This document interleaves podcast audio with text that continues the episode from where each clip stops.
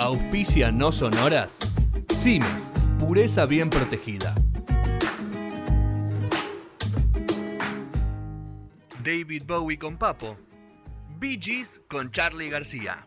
T-Rex con Soda Stereo. Las relaciones menos pensadas. Marcos Coleto las conoce y las comparte.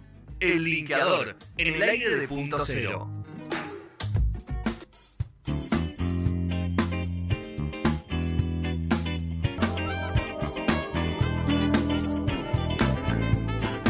Segundo bloque de No Sonoras. Qué bien que suena. Ese Gillespie, ¿no? Que toca la trompeta. Sí. Muy bien, bueno. Eh, Tenemos al señor Marco Coleto conectado. Marquito, buenas tardes, ¿cómo estás? ¿Cómo andan? Buenas tardes. Feliz de la independencia. Perdón que, que bueno, que arranqué con esta voz así como grave, me estaba poniendo, ¿Qué estabas me comiendo? estaba como poniendo medio, medio cachondeo con, con la, con la Ah. música que estábamos buen gusto. Corta. Te- te- Estaba cachondo, se puso cachondo. Está bien, Puso es, cachondo. es Está un bien. viernes para ponerse cachondo. Está bueno. Que te pone cachón. Sí, sí. ¿Sí? La verdad que sí, o sea, me- ahora me siento más perfumado de lo que estoy. Muy bien.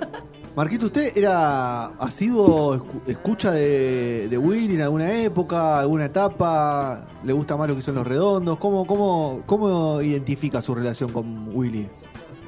No, la verdad que eh, de Willy Crook solista siempre escuché como temas muy así como muy espaciados. Sí. Me acuerdo de leer mucho el nombre eh, Willy Crook en CDs, eh, por ejemplo, de colección del rock ar- de rock nacional. Bueno, como se- yo le, hace un tiempo que me acostumbré a decirle rock argentino, Sí, pero de esas colecciones, de esos CD amarillos, no sé si recuerdan. acuerdo. La revista Noticias, ¿puede ser que había muchos? También. Exactamente, sí. Bueno, esa colección y yo empecé a tener el nombre de Willy Crook ahí.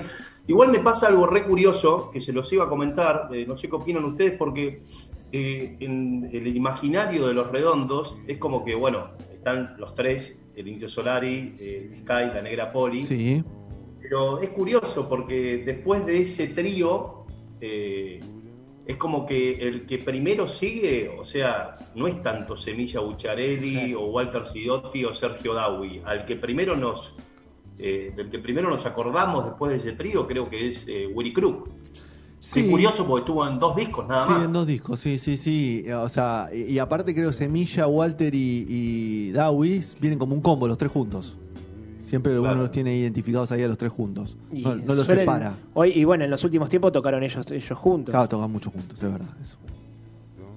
Pero es un nombre como que está dentro del imaginario del, del rock, del, famoso llamado rock nacional, porque más allá de que estuvo con los redondos, como que estuvo con los abuelos de la nada, estuvo con Charlie, no estuvo grabando con Charlie, pero estuvo en muchos conciertos conocidos con Charlie. Es como un nombre que, que estaba siempre presente ahí, y yo creo que por eso uno lo tiene más eh, que, que- que Semilla o que Sergio o que, o que- o que Walter Sidotti en los redondos, como ser un, un miembro bastante importante. La verdad Bueno, que- como, como Gillespie, que, ta- que también acompaña un mon- acompañó un montón de bandas durante mucho tiempo también. Sí, sí, hizo un montón de cosas, hizo muchísimas cosas eh, y la verdad que, o sea, yo escuché mucho del- de, la primera parte de los 90 por ahí, pero temas muy... como- nunca me puse un disco completo. Escuché muchos temas espaciados, obviamente lo conocía más en Los Redondos, mucho más, pero nada, a mí me, me gustaba mucho escucharlo en notas. Eh, la verdad que me reía un montón, un, un manejo de, la, de, una chispa para responder, la chispa que tenía, el, el humor que manejaba, eh, súper, no sé, muy rápido. Muy bien. Bueno, vamos a arrancar con, con- con su catarata de información y su historia. Sí, para, para que me traje algo anotado. Porque, Ah, hoy tiene, hoy tiene, uh, hoy tiene machete. Hoy tiene machete. Nunca he visto esto, No, ¿no? la verdad que me, sorpre- me sorprendí, me sorprendí de las, de las cosas que se, se- eh, que se relacionan, una locura. Y varias, sí, sí. Eh, Yo, yo vi, por ejemplo, que tocó, armó un montón de bandas de proyectos que no llegaron a nada. Era un tipo que, que porque o sea, grababa cosas y después desaparecía. Eh, hubo mucho tiempo de silencio discográfico. Bueno, con los torinos se, se peleó y hacía poquito había vuelto de nuevo. Eh, era medio ciclotímico Willy en su momento, ¿no? Pero Redondo mismo se fue también, de un día para el otro. Sí. Sí, lo que pasa es que tiene que ver, tiene que ver con su vida también. Él, eh, eh, hacía las cosas de acuerdo a cómo vivía, porque recordemos que era alguien que vivía en la calle. Sí, eso es verdad. Son estos que pegue tanta onda con Miguel Abuelo, los dos habían vivido, de alguna manera habían vivido como homeless en Ibiza, cuando Ibiza era re hippie. Pero bueno, eh, Willy Crook eh, entra a Los Redondos en 1984. Los Redondos van a debutar discográficamente ahí en el 85 con Gull. Sí. Y él entra a Los Redondos en el 84, pero no es, no es que entra a Los Redondos directamente. Él estaba en Villa Gesell, de donde era, en Villa Gesell.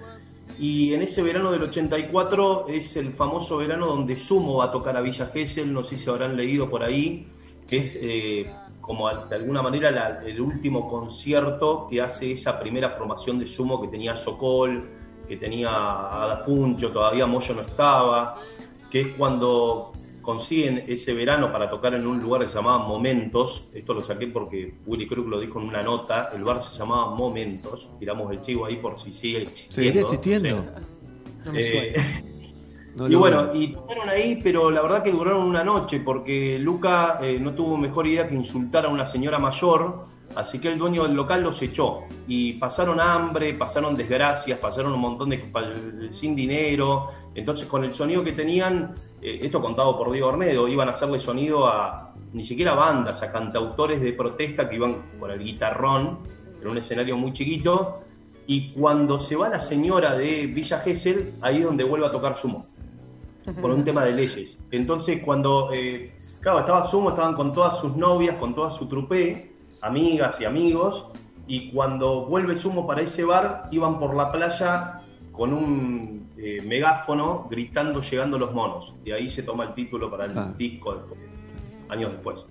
Pero es como que es la muerte de Sumo ese día, es en ese momento, porque mm, es cuando, digamos, pasan tanta hambre, tan eh, eh, prácticamente viven en la calle, que cuando se vuelven a Buenos Aires, ahí se vuelven a Buenos Aires con Willy Crook. Luca lo encuentra a Willy Crook un día en un bar, eh, a punto de, de pegarle una, piña bastante filosa a un tipo, y le dice, no, ¿qué haces? Vos no te tenés que estar cagando trompadas, tenés que venir con nosotros a, a tocar el saxo. Entonces lo convoca para tocar en sumo. Cuando se van a Buenos Aires, eh, que Willy Crook iba a Buenos Aires para tocar en esta banda. Es como que la banda se desarma, porque Lucas, ¿se acuerdan que en ese 84 se va a Túnez, a Marruecos? Es eh, el, último viaje que hace a Europa, de ahí se va un tiempo, eh, eh, hace una película con el hermano, con Andrea Prodan, y cuando vuelve, bueno, Sumo resurge con una nueva formación, donde viene Moyo, Superman Trolley. Pero en ese momento que queda sin el pan y sin la torta, Willy Crook en Buenos Aires solo, bueno, Diego Arnedo eh, le dice, acá no vas a ganar un peso, la banda se está desarmando, no sabemos si el pelado va a volver, Eh, te recomiendo que vayas a ver a los redonditos de Ricota, que están buscando un saxofonista. El saxofonista hasta ese momento de los redondos era el Gonzo Palacios, que el Gonzo Palacios es el, el saxo que estuvo en lo que te imagines del rock argentino, desde lo más under a lo más mainstream. O sea, es el tipo que toca, por ejemplo, en, en Estoy a su lado del Soda Stereo, la introducción la hace él. Bueno, los twists, fricción, eh, Charlie, y bueno, y lo deja, obvia- deja obviamente a los redondos. Le dicen, mira, eh, miren muchachos, el astro del rock argentino, Charlie García, me convocó para hacer el saxo de toda la gira nacional de Cricks Modernos. No le puedo decir que no, bánquenme. Bueno, el tipo se va con Charlie para la presentación de Cricks Modernos y Willy Crook entra, pero entra siendo un tipo que no sabía tocar el saxo. Entra más por la, por, por la vida bohemia que compartían, de hecho. Y cuando entran los redondos, entran los redondos donde tocaba la batería Alejandro Pensa. Alejandro Pensa es el, el primo de Rodolfo Pensa, ese famoso de la guitarra que, bueno, Alejandro Pensa y Rodolfo Pensa fueron la primer Baking Band, la primera banda acompañante que tuvo Soule, Ricardo Soule, cuando se separa Box Day. Él arma como un combo de hard rock, un trío, que lo representaba Peter de Anthony. Peter de Anthony es el responsable de que B.B. King haya tocado con el Carpo, por ejemplo, a principios de los 90 en el Madison Square Garden. Y en un momento tienen ese, digamos, esa. A los 70 estaba mucho ese ánimo de primero salir de la Argentina, porque no se podía hacer rock acá prácticamente, y otra por pegarlo en los Estados Unidos. Y querían hacer el disco que se llama Vuelta a Casa, que lo pueden encontrar en Spotify, es de Ricardo Sobré, Sí. es el tipo con los dos, con los dos pensa. Les dice, vamos a Estados Unidos y eh, grabemos todo el disco de nuevo con las letras eh, traducidas en inglés.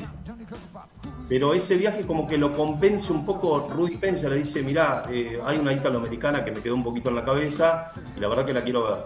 Entonces el tipo se lleva un, eh, vende un violín, se va con esa plata y en Estados Unidos, mientras que trataba de pegarla con esta banda, se pone a trabajar como luthier, en una casa de luthier. Y el tipo, digamos, se bastante en el laburo que se termina abriendo una casa de música en el 79, ahí al poquito tiempo, que es eh, Rudy, eh, Rudy Penza Music Shop. es la casa donde, bueno, lo encuentra casualmente Mark Knopfler, eh, líder, cantante de Airstrike, buscando un estudio para grabar Making Movies, que es un disco que se graba en el 80.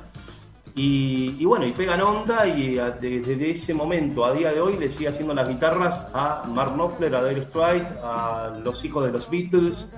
Eh, bueno, una de las casas más importantes de música de los Estados Unidos, que es del primo de Alejandro Penza, este tipo que venía de tocar con Soul y ahora era baterista de Los Redondos. Que en la primera fecha que, que toca Willy Crook con Los Redondos fue en azul. Se usaron como ocho meses y fueron a azul.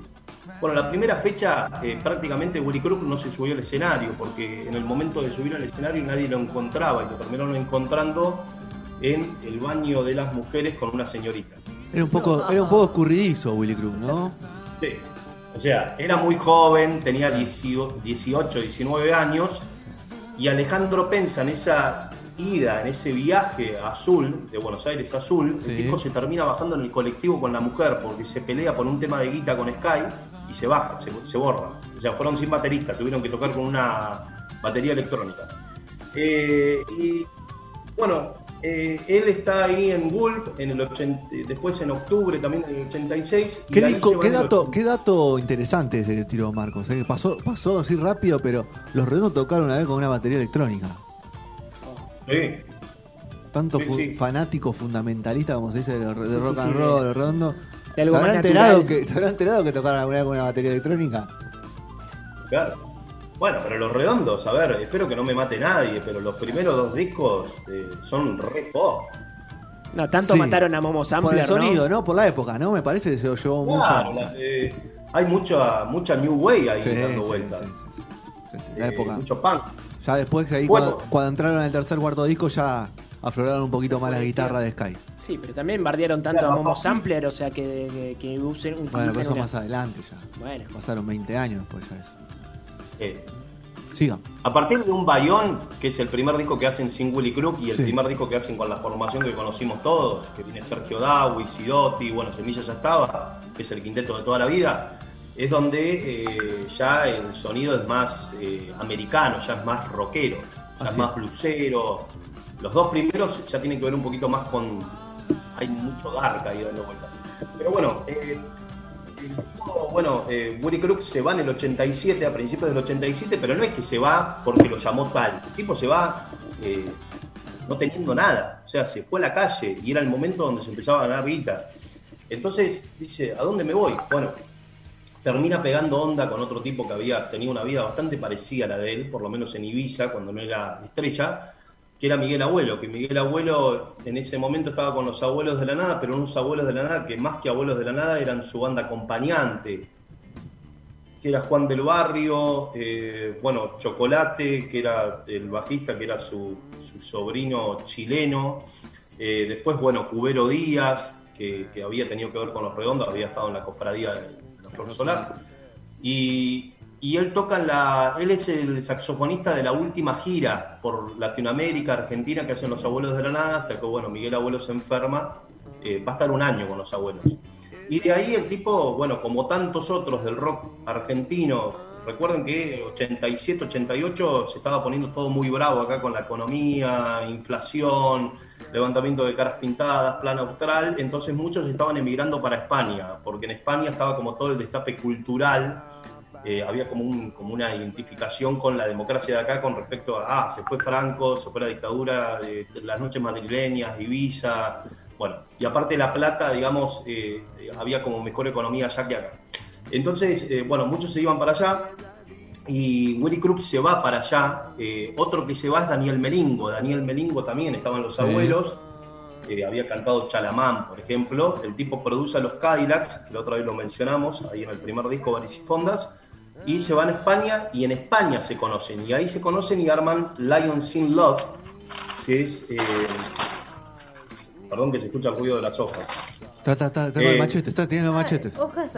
eh, ¿En serio? No, hoy no, lo- tiene? no lo aprobamos hoy. No, me No. gusta. No, es como no, la Le ponemos school. 7, no le ponemos ni 8 ni 9. Ah, ustedes 7. no, me, ve- a- a ustedes no me están viendo la cara a mí, claro, ¿no? Bueno, Sí, yo lo veo, lo, veo, lo- le veo el retorno. Le Sí. veo- lo- tenemos su cara. Pero no la pero, mano. Pero claro, su mano no. Pero igual está No. disimulando bastante bien, ¿eh? Está Sí, sí, siempre sí. mirando la cámara, muy, muy- cámara. Las muy tiene acá, las va pasando así de atrás, ¿viste? Lo tiene todo pegado en la pared. Claro. Bueno, ahí arman Lions in Love, que es un combo de reggae español gallego, que lo manejaba Pito, un, un tipo con un apodo Pito, que era, es el mismo que Gustavo Montesano, líder y cantante de eh, Crucis, esa banda argentina que en los 70 apadrina a Charlie y les produce sus dos discos. Bueno, es un tipo, Montesano es un tipo que en plena dictadura se separa Crucis, saca dos discos nada más, y se va a vivir a España.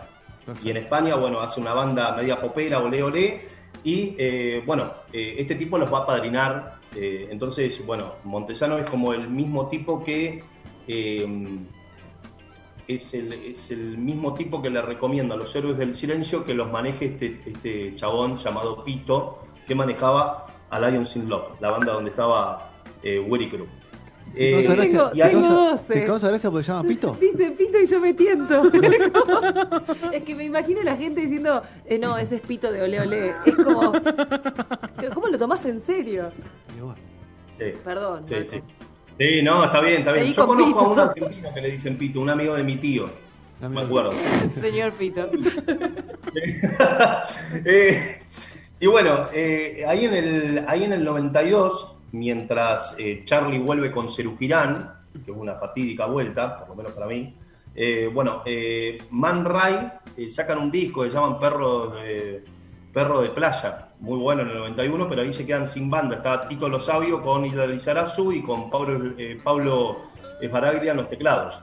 Entonces ahí eh, como Fernando Samalé y Fernando Lupano, que eran la base de Charlie, como estaban sin laburo porque Charlie se había ido con Ceru Girán, los tipos dijeron, bueno, tenemos rato libre, podemos hacerle el aguante a Man Ray para ser el baterista de la banda. Entonces, toda la gira de Perro de Playa la van a hacer Fernando Samalea con Fernando Lupano. ¿Y por qué digo esto? Porque ahí Fernando Samalea conoce a Pablo Esbaraglia. Pablo Esbaraglia, para el que no sabe qué- quién es, bueno, tecladista hoy en día, uno de los eh, creo que fue el primer integrante que, que formó parte de los fundamentalistas del aire acondicionado, la banda Así de es. Solari. Hoy uno de los líderes, uno de los que toma decisiones. Claro, sí, totalmente. Sí, fue uno de los primeros que llamó el indio, eh, creo que el primero, si no mal recuerdo, sí, el primero después de Julio Sáez, porque Julio Sáez tocaba la guitarra antes. Y bueno, ahí Samalea, eh, digamos, eh, ellos hacen una, mm, eh, hacen una gira latinoamericana, paran ahí, ahí es cuando Samalea vuelve con Charlie, digamos, vuelven con Charlie, con la banda, todo, hacen una gira por Chile, por Venezuela, y en Venezuela, eh, por medio de un amigo, que amigo de esta banda que voy a nombrar ahora, conocen a la banda Dermis Tutú, una banda de Caracas, una banda venezolana que fue muy conocida en los 90 acá en Argentina. Entonces, eh, los convence de, venir a la Argentina, de venir acá a grabar, de, inmiscuirse en el, circuito del underground eh, de Buenos Aires. Y ahí eh, les dicen, Fernando Samaria le dice, vos tenés que venir al estudio, a la casa de un amigo mío que se llama Pablo Esbaraglia, le dice a esta banda venezolana. Entonces ahí es donde, bueno, Esbaraglia después termina tocando en el disco de esta banda de Caracas. eh, y ahí es, eh, bueno, es como que Fernando Samaria todo el tiempo estaba con Pablo Esbaraglia y cuenta la historia que Pablo Esbaraglia un día lo llevó de los pelos casi a Samalea y a la banda venezolana a ver a los redondos en Huracán en el 93, en el primer Huracán, que de hecho se metieron sin entrada, se colaron. Como la mayoría, ¿no? Como el 50% de la gente que fue, más o menos. Pero Fede, que pagó la Sí. entrada No, online. claro, yo en un momento le pagué la entrada. Como siguió pasando toda la vida. Así es. Entonces, eh, bueno, eh, ahí es cuando se cruzan un poco con Willy Crook, no por los redondos, sino porque Dermis Tutú, la banda venezolana, cuando se mete en el underground, conocen a un tipo que andaba de bar en bar como Willy Crook. Lo conocen y un día van a ver a, ver- a Dermis Tutú y estaba tocando el saxo Willy Crook. Entonces ahí eh, eh, o sea, eh, llega, digamos, para, para. ¿Cómo decía? A ver, Willy, a todo Marco. esto, ¿dónde estaba? Estaba acá.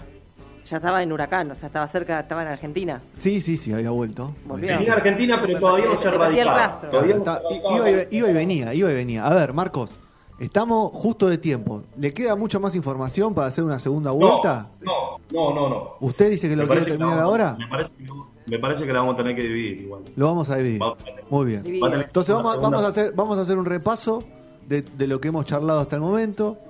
Que hemos hablado, bueno, de los inicios de Willy, hemos hablado de su relación con los redondos, de esa historia en Villa Gesell cuando Consumo. con consumo, de su partida, su, su gira de, de un tiempo con los abuelos, su ida a España, y de- en realidad que no fue radicada, ¿no? Iba y venía, era un tipo bastante inquieto, hasta su Sí. regreso y relaciones con Samalea, Baraglia. No, empieza, empieza a volver acá en el 93, porque empieza a volver así como de vacaciones con, con Belingo, que eran como una especie de culo y calzón, eran como dios, Sí. dos siameses con rastas. Melingo igual Eh, hizo, hizo, sí, ah, Melingo sí se quedó mucho tiempo allá. Y casi, casi que Sí, allá. no, pero, pero Melingo, Melingo lo trae en este momento y Samalea se lo vuelve a encontrar a Willy Crook porque ahí Samalea hacen, eh, con Charlie hacen un concierto en Plaza Moreno de manera gratuita. La Plata. Y Charlie dice, bueno, Dani Melingo, mi amigo, mi saxofonista de muchos discos míos, está acá en España, lo voy a invitar a tocar. Y Daniel Melingo, ¿a quién lleva? A Willy Crook. Van los dos, ahí Charlie lo conoce a Willy Crook, y después los convoca a los dos para tocar en un concierto que, que se televisó, de hecho, en, en diciembre del 93, en, en el Ferro, en el estadio de Ferro, eh, donde pusieron el escenario en el medio del estadio con Charlie. bueno. Muy bien. Bueno, Eh, bueno, cortemos ahí. Cortemos ahí. Ahí. La semana que viene continuamos con este linkeador. Vamos a ver si la semana que viene o la otra, vamos a ver cómo, cómo viene la agenda de No Sonoras. Pero hemos presentado la primera parte de esta historia de, de este linkeador de Willy Cruz. Muy interesante, un montón de cosas que no sabíamos. Hasta nos enteramos que los redondos una vez tocaron con Val- Electrónica Tremendo. Y que Luca No, estaba lo con que- un megáfono llegando los monos, gritando llegando los Lo monos. que se viene, lo que se viene no solo tiene que ver, no solo linkea cosas de la música, sino que también linkea cosas del fútbol. Muy bien, mire, mire que eso. Willy Cruz en el Ah, fútbol. bien, bien. Vamos a ver. Papá. Marquitos, un abrazo grande, buen fin de semana, vaya a hacer su programa.